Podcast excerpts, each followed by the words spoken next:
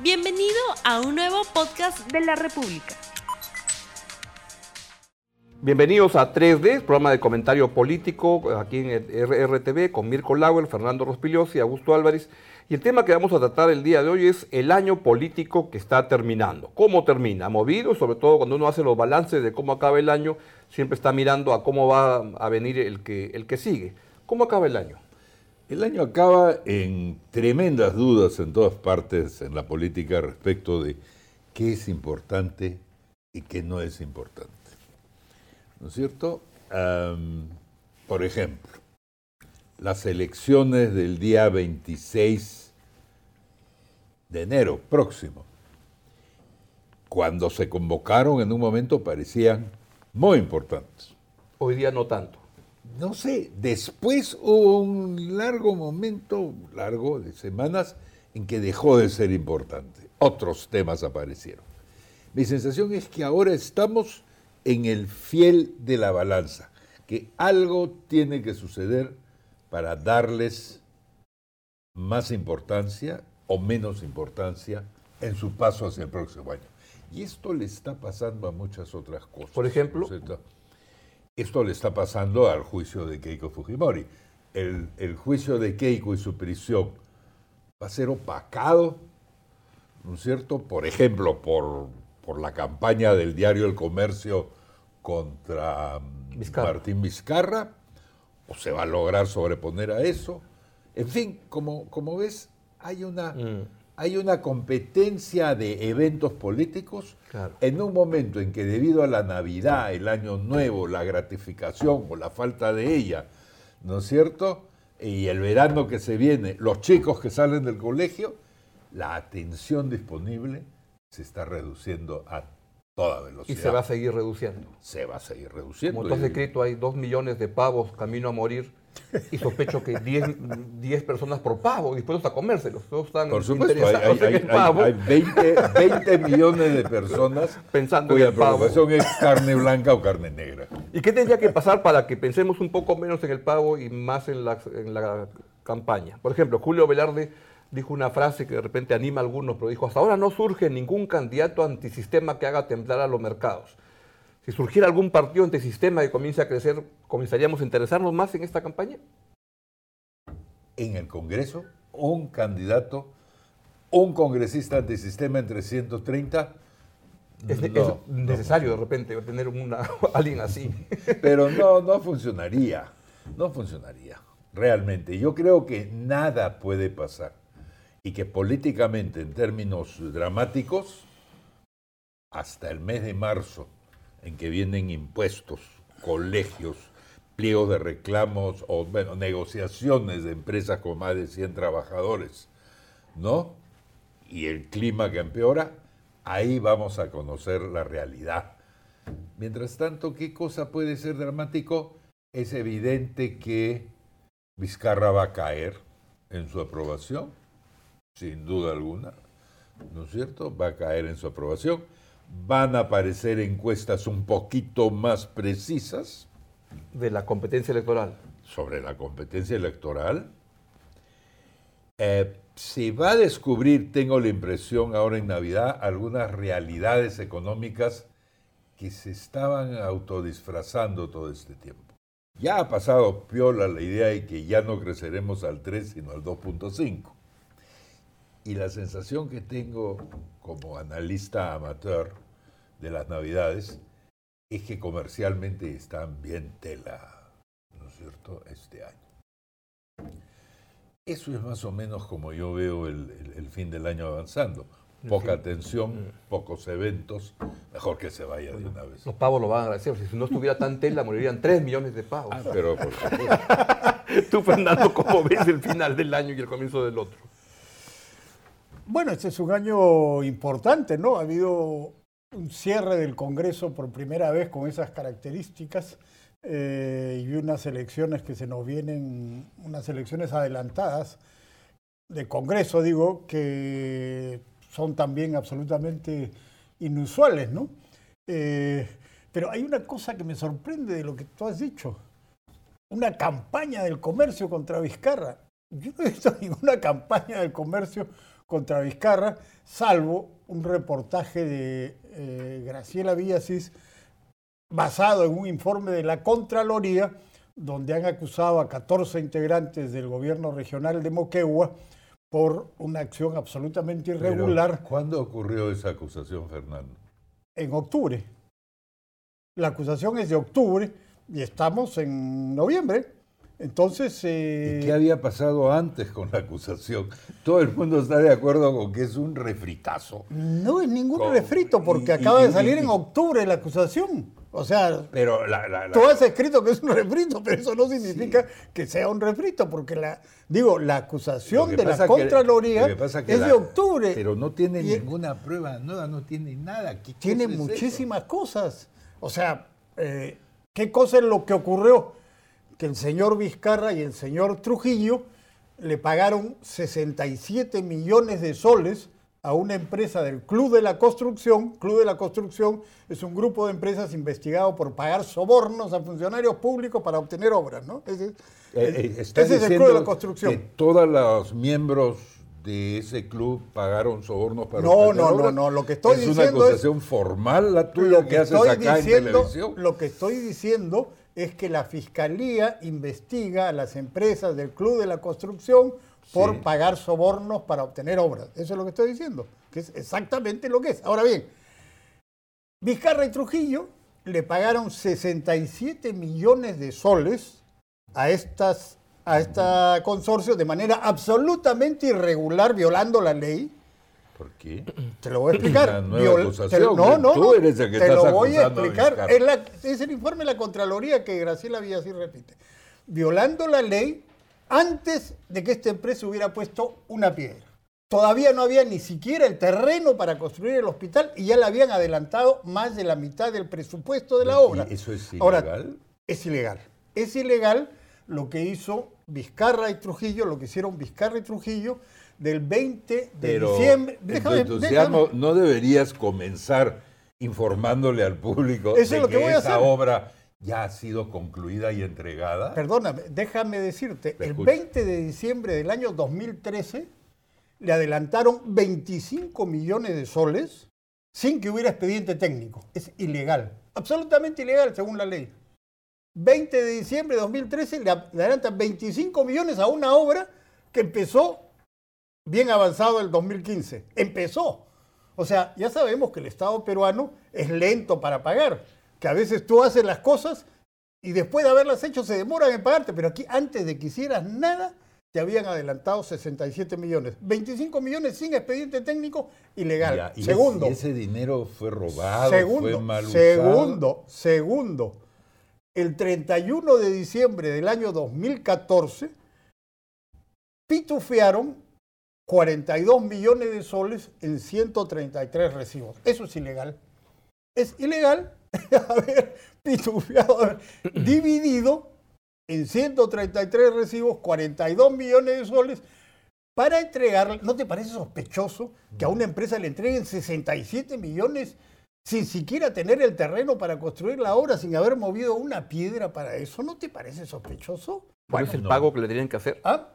Es el, es el pago porque entiendo no, no por lo que hacer ningún pago. Otros elementos es que eh, ahí el concurso fue ganado limpiamente, no hubo queja ni nada. No lo sé, pero eso fue el 2013. No, eso no le interesa que haya sido ganado limpiamente. Obviamente, el 2013 gana. Eso fue el 2013. El 2013 gana, no empieza el proceso, no hay expediente técnico y le pagan 25 millones, es ilegal. ¿Y la acusación es que le, pagaron plata a Vizcarra o algo así? No, no, pero si todavía no, no, no está el proceso. Alguien tiene que cometer la ilegalidad. ¿Quién es esa persona? Según la Contraloría, son 14 personas. ¿Alguna de ellas del gobierno regional? Bueno, no, pues la Contraloría no ha acusado al que firmó la... la, ¿Y por qué tiene estos 14 señores, asumiendo tu posición, no, no, no, es mi posición, es la de la Contraloría. Bueno, la tuya, la de la Contraloría del Comercio. y la de García ¿Por qué tiene esta importancia?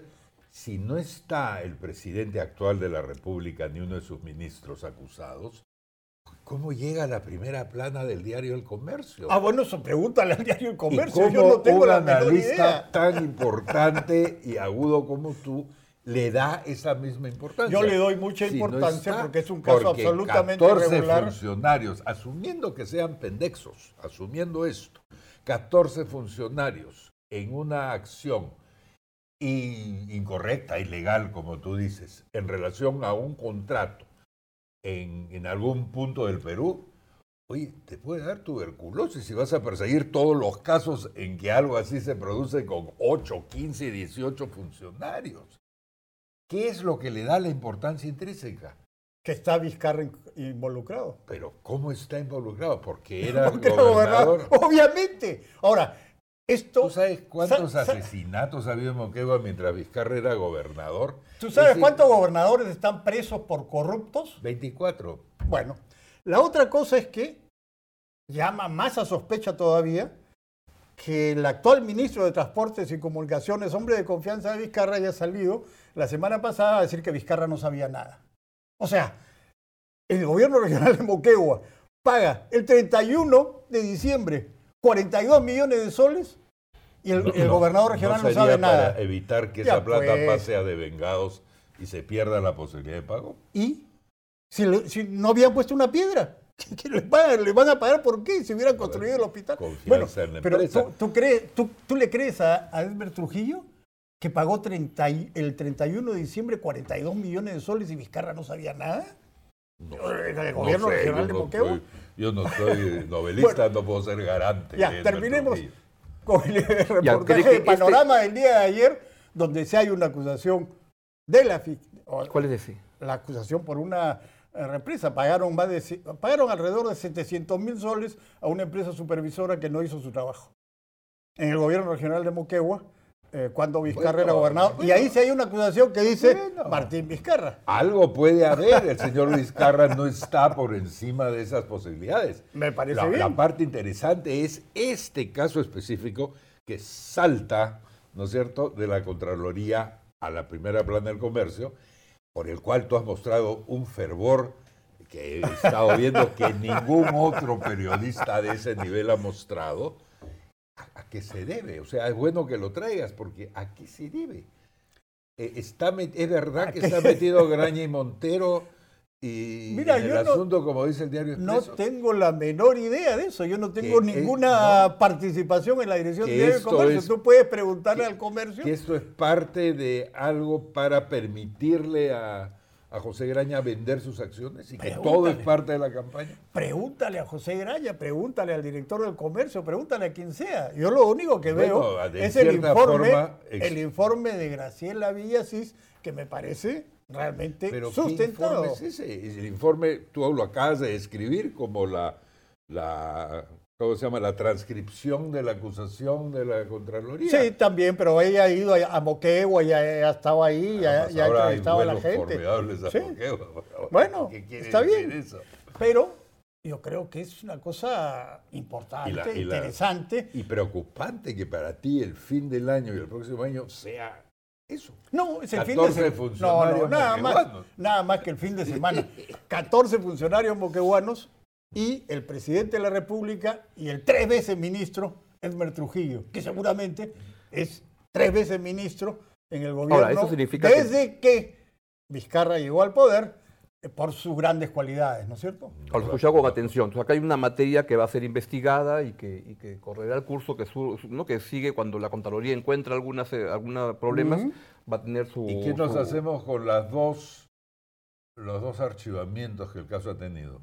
¿Pasar a acusar a esos eh, fiscales y jueces por corruptos también? Porque Yo ya, no ya sé. se podría. ¿ah? Yo no sé. ¿Tú no crees? No, no, no, por si, Fisca- si Vizcarra controla la fiscalía, no creo que puedan. No, pero, pero- cuando se relaje el control de Vizcarra sobre la fiscalía, creo que ahí sí se No, podrá. no, no, pero esos dos fueron archivados. podrían acusarlo de corrupto. Esos dos procesos, esas dos veces que ha sido archivado, ha sido cuando Vizcarra Por- estaba en el poder ya. Por eso, funcionarios corruptos archivan archivan acusación a Vizcarra. Esto es un Ya gran veremos, titular. ya Ni veremos. don Luis Miro Quesada hubiera podido escribirlo. ¿Ah? Pero no debes confundir a la Contraloría con Luis Miro Quesada. No Pero tiene nada es que, que ver una con la cómo otra. viaja la noticia de la Contraloría a su, a su Pero ¿no te investigador parece- estrella y a, y a- y amigos por, por cuya alma estoy sinceramente preocupado, tengo que traer a don Luis Quesada con las... Pero ¿no te parece interesante que eh, Graciela Villasís publique un reportaje en base a este informe de la Contraloría? Me parece insólito. ¿Por Porque qué? yo entendía que todo en relación a esto ha sido más o menos ya dicho. Y no veo nada nuevo en relación a los dos archivamientos. ¿Cómo que no? ¿Qué es lo nuevo? El informe de la Contraloría. No, No, había, no, no, no había ningún El informe, informe de la Contraloría, no, yo pregunté que no está este, colgado en la web desde hace un año. No, no, no, es de octubre de este año. Y ojo, quien primero informó de esto fue la República. Por supuesto. En abril del año 2015, Claro, pero no por siguió eso. el caso, pues. ¿Por qué será que no siguió el caso? No sé. Corrupción por. El Ah, no, fiscal- así como tú dices, Pepe Graña, entonces vamos a preguntar, no, pues. El fiscal, no pues, si hay dos, archivamientos de la, de, la, de la fiscalía. Ya, o sea, que ustedes creen No, que no, te, cuando te pregunto, pero al- algo no dice, en- en- ¿no te dice eso? Sí, claro. Estaban comprados los Están fiscales. comprados. Me dice que hay mucha corrupción en el sistema judicial, sí, claro. Bueno, es- es- esperamos los nombres de estas personas que han archivado, porque Esperemos el próximo reportaje de El Comercio o la República. La República dejó esto en el 2015. Creo que, creo que ya no nos hemos especializado. ¿Qué va a pasar ahora? Bueno, ¿qué va a pasar ahora? Que ya nos hemos dedicado todo el programa a lo de Moquegua y, y que termina el año político, pareciera que solamente está lo de, lo de Moquegua, pero O sea, termina el año político en Moquegua, pero en el resto del país continúa. Pero Ahora, es eso que seguramente va a ser sí una- de las banderas. necesidad. Eh, Fernando necesitaba sacarse eso de adentro. lógico. Y lo ha hecho. Lo ha hecho en- con, con gran entusiasmo. Ahora, lo que parecería es que va a ser un gran tema para el, el próximo Congreso, ¿no? Porque si hay gente como Fernando que lo está viendo que es grande y que el comercio lo está viendo, es que va a haber ahí un ruido fuerte y van a estar encimando sobre Vizcarra con acusaciones de eh, corrupción. La otra obra que tú decías que Panorama había denunciado el día de ayer, Sí, es una Bueno. represa donde pagaron eh, 700 mil soles a una empresa supervisora eh, que no había hecho su trabajo, simplemente le pagaron irregularmente y ahí sí está comprendido Vizcarra que no puede ser acusado porque es presidente de la Ya, República bueno. hasta el 29 de julio del Pero año sí puede 2021. ser vacado con todo. No puede ser vacado, pero políticamente es imposible. Con este Congreso que vamos a tener no, no lo van a No, nunca se en sabe. el Perú nunca se sabe, Nunca ¿no? se sabe. Bueno, es verdad. Si hasta Don Mulder ha dicho que lo va a vacar, ya eso debería preocupar mucho a Vizcarra. Pero además solamente tienen pocos meses porque a partir del 28 de julio de 2020 ya no es posible. Bueno, y para terminar, a ver, ya estamos llegando al final, pero si hablamos del próximo Congreso, ¿quiénes creen ustedes que son bancadas que van a estar de todas maneras en el próximo Congreso? Mm. Es De- muy De difícil. todas maneras, mira, Las tres del centro, las tres del que centro, son Acción Popular, Los Morados y APP. esas tres. Esas tres van a estar de todas maneras. Sí, Más o menos. ¿Fuerza Popular va a estar o, En- en la- o Solidaridad le va a ganar no, el espacio fujimorista? Las dos de la derecha, ¿no? O sea, Solidaridad y Fuerza Popular. Van a Porque estar. no nos olvidemos que el grupo estará golpeado. Pero ese 20% que tiene o tenía más o menos en la encuesta nacional es todo suyo. Ahí no hay competencia. ¿No? ¿Y las izquierdas Y las no izquierdas van a estar, no se van a estar, eso, claro. Pero hay tres o cuatro grupos. Pero no compitiendo por ese 20%. No, no, claro. Compitiendo por la gran torta del 80, donde un pedazo se la llevan esos tres. ¿Y, ¿Y lo qué demás- queda para ellos? Yo creo que van a tener una representación. ¿Tú crees que sí? Yo creo que muy, no van a entrar al final. O sea, porque el reparto es muy grande y es muy parejo. O sea, no hay aquí un gran partido de izquierda o un gran partido de centro izquierda y después los demás. Todos son los demás aquí. Claro, y la izquierda gana cuando tiene un líder que, Verónica Mendoza, o sea, pero era la que arrastraba el voto de entusiasmo de algún O sector. pero- Gregorio Santos mismo. ¿no? Claro. Ya Gregorio Santos quiere ser candidato por ese partido Runa. O sea, no sabemos qué cosa Por va a haber en eso, por provincias. eso, no, pero es uno de, de varios. Pues sí, sí, ese es el problema ahí. Ese es el problema. Yo no creo que entren más de ocho o nueve partidos. No, ya sería mucho, ¿no? Porque Sí, además claro. yo creo que si algo nos dicen las encuestas de hoy, la cantidad de gente que no va a votar, que va a viciar el voto, que va a votar en blanco, va a ser muy alta, Sí. realmente. Y eso reduce también toda la historia del voto emitido, el voto válido. No, no, no, no, pues porque ahí se cuenta sobre votos válidos. O sea, no importa si mucha gente no vota. Ah, yo arriesgo a dos pronósticos para, para el siguiente chifa. Que, que Solidaridad le gana a Fuerza Popular y que el APRA no pasa a la valla. Yo estoy dispuesto a participar en un chifa para que suceda. apuesta, apuesta, apuesta. Tienes una apuesta. Yo no apuesto hasta no ver los candidatos. No Pues, sabemos. pero ya los puedes ver, pues No, mira, mira, que- haz que- tu trabajo, abre la, la- la web de la OMP. este, Pero todavía no están eh, no, pues, totalmente nada. oleados, santificados. Hay que verlos en tú- todo el país. Tú, has estado concentrando tu mirada en unos pocos temas. Bien, entonces vamos a seguir tratando el daño político que termine en los siguientes programas.